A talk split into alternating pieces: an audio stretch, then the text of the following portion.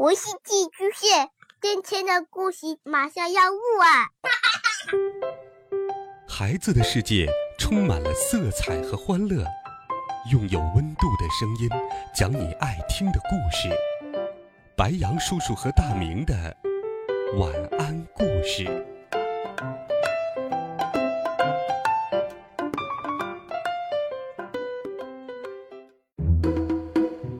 小朋友们、同学们，大家好。欢迎收听白杨叔叔讲故事。今天，白杨叔叔继续给小朋友们准备了好听的《西游记》的故事。我们一起来听《美猴王》系列丛书第二十二册《祭到紫金陵》下。话说，唐僧师徒四人一路西行。来到了朱子国，孙悟空治好了朱子国国王的病。但是朱子国常年被妖怪骚扰。猪八戒、沙和尚、孙悟空踏着祥光飞到了空中，喝问妖怪道：“你是哪里来的邪魔，如此猖獗？”那妖怪叫道：“我乃麒麟山谢之洞。”赛太岁部下先锋，奉大王令到此取宫女二名。孙悟空说道：“哼，正愁没地方找你，你却来此送命。”那妖怪听了，挺枪就刺孙悟空。孙悟空举铁棒相迎，乒乒乓乓一阵打，打断了妖怪的长枪。那妖怪慌忙调转头，转身往西跑去。孙悟空紧随其后，按下云头，从地穴中请出师傅和国王。那国王见妖怪被赶走了，斟酒就要敬孙悟空。孙悟空刚刚接杯在手，门外有官员来报说西门失火。只见孙悟空将金杯连着酒向空中一撇，当的一声响，金杯落地。国王以为孙悟空生气了，慌忙赔礼道歉。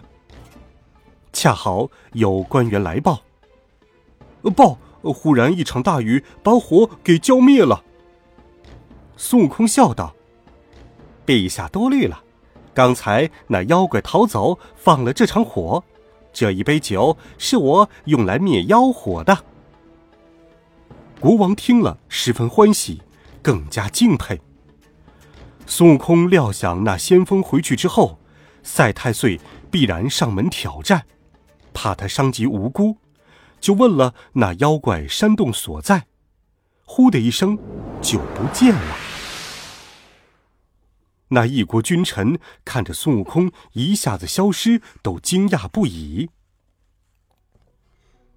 不一会儿，孙悟空来到了麒麟山，只见。那山里面火光冲天，恶烟满天。不一会儿，那山中又飞出了一道沙，遮天蔽日。孙悟空只顾着玩，不小心吸入了飞沙，打了两个喷嚏，啊切，啊切，就伸手摸了两个鹅卵石，变作鼻塞，塞住了鼻子。孙悟空摇身一变，变作了一个。能够钻火的大鸟，飞到了烟火当中，盘旋了几圈，沙灰就没了，烟火也熄了。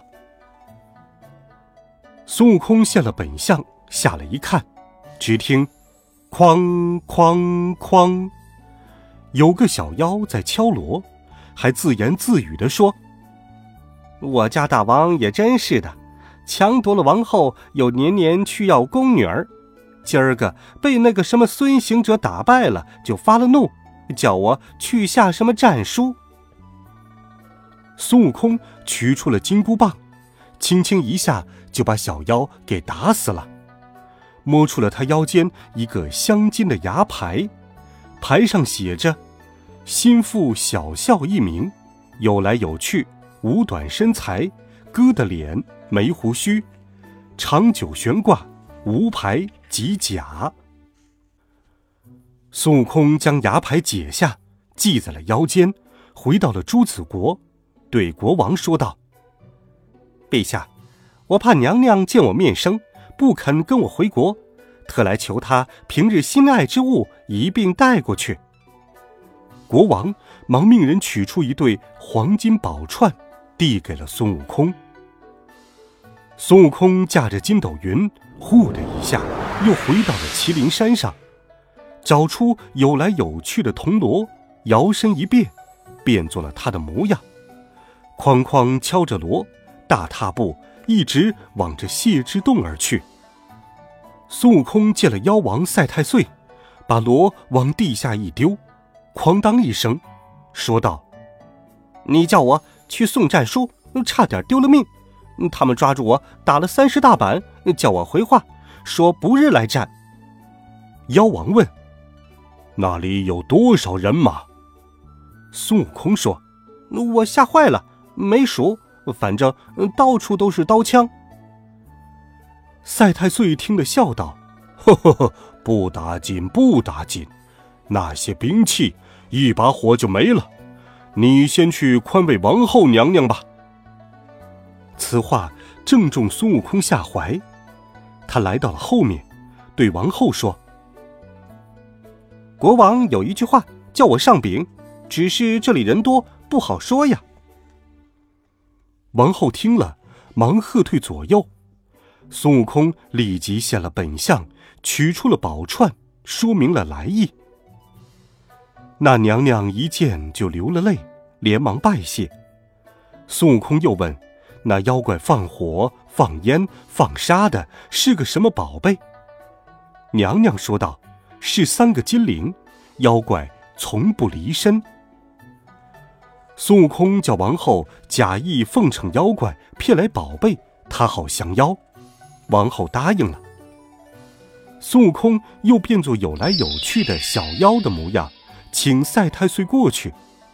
赛太岁欢喜道：“呃。”娘娘平时对我只是骂，今儿怎么请我了？孙悟空说：“因为我说那国王另立了新的王后，不要他了。”赛太岁听了大喜，去后面见了王后。那王后笑脸相迎，说道：“我们夫妻一场，大王却对我十分见外。当年我在朱子国为后。”国王把宝贝都给我收着，你有三个铃铛，常随身带着，怎么不给我收着呢？赛太岁大笑，连忙赔礼道：“解下贴身带的三个铃儿，用棉花塞了口，包在一块兽皮里，递给了娘娘，吩咐她绝对不可以摇动铃铛。娘娘接过手道。”我把他们放在这妆台之上，没人摇动的。王后吩咐摆上酒，哄着赛太岁。孙悟空则轻轻的偷走了三个金铃，溜到了旁边，把棉花扯开，只听见“当”的一声响，金铃儿咕嘟嘟的蹦出了烟火、黄沙，急收不住，在妖怪的洞府门前就烧起了火来。火势惊动了赛太岁，他看见是有来有去，拿了金铃，便上前喝道：“呆，你个小妖，怎么偷了我的金铃宝贝，在此胡闹？”众小妖一拥而上，孙悟空丢了金铃，现出本相，抡着金箍棒便打。看清楚了，是你们孙爷爷！孙悟空和小妖们正斗到紧急处。那赛太岁念了一声口诀，就把宝贝给收了，传号令，关了前门。小妖们听令，关门的关门，打仗的打仗。孙悟空见难以脱身，就收了金箍棒，摇身一变，变做了一只苍蝇，落在了那无火的石壁上。赛太岁见找不到孙悟空，大怒。有小妖说：“大王，大王。”那贼定是那打败先锋的孙悟空到此来欺骗我们的。妖王说道：“正是，正是，小的们，仔细搜查防备，千万别开门把他放跑了。”孙悟空见前面防备的紧，就飞入到后宫，落在了娘娘的头发上，叫他请妖王进来安寝，他好变作侍女的模样，在旁边寻机下手。娘娘立即叫来了侍女，吩咐她来叫人点了灯，焚了香。一切准备好之后，侍女忽然犯了困，倒头就睡。原来是孙悟空放了一只瞌睡虫。孙悟空跳出来，变作了侍女春娇的模样。娘娘到前面来请赛太岁去睡觉。赛太岁不敢推辞，只得吩咐小妖小心火烛，谨防盗贼，就回到了后宫。娘娘叫人摆了酒，孙悟空变作的假春娇献上了歌舞，妖王被哄得开开心心，喝了许多酒。娘娘趁机问道：“大王，宝贝不曾受损吧？”妖王说道：“呵呵。”这宝贝浑然天成，怎么会损坏？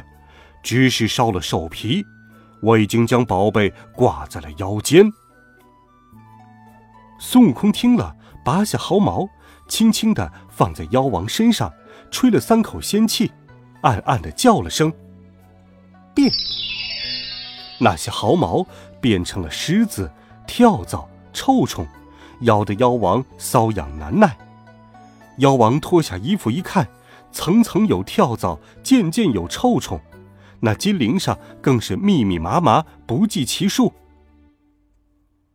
贾春娇说道：“大王，拿铃子来，我给你捉捉虱子。”赛太岁又羞又慌，把三个宝贝递给了贾春娇。贾春娇接在手里，趁着妖王低头抖衣服的时候，就把金铃藏了。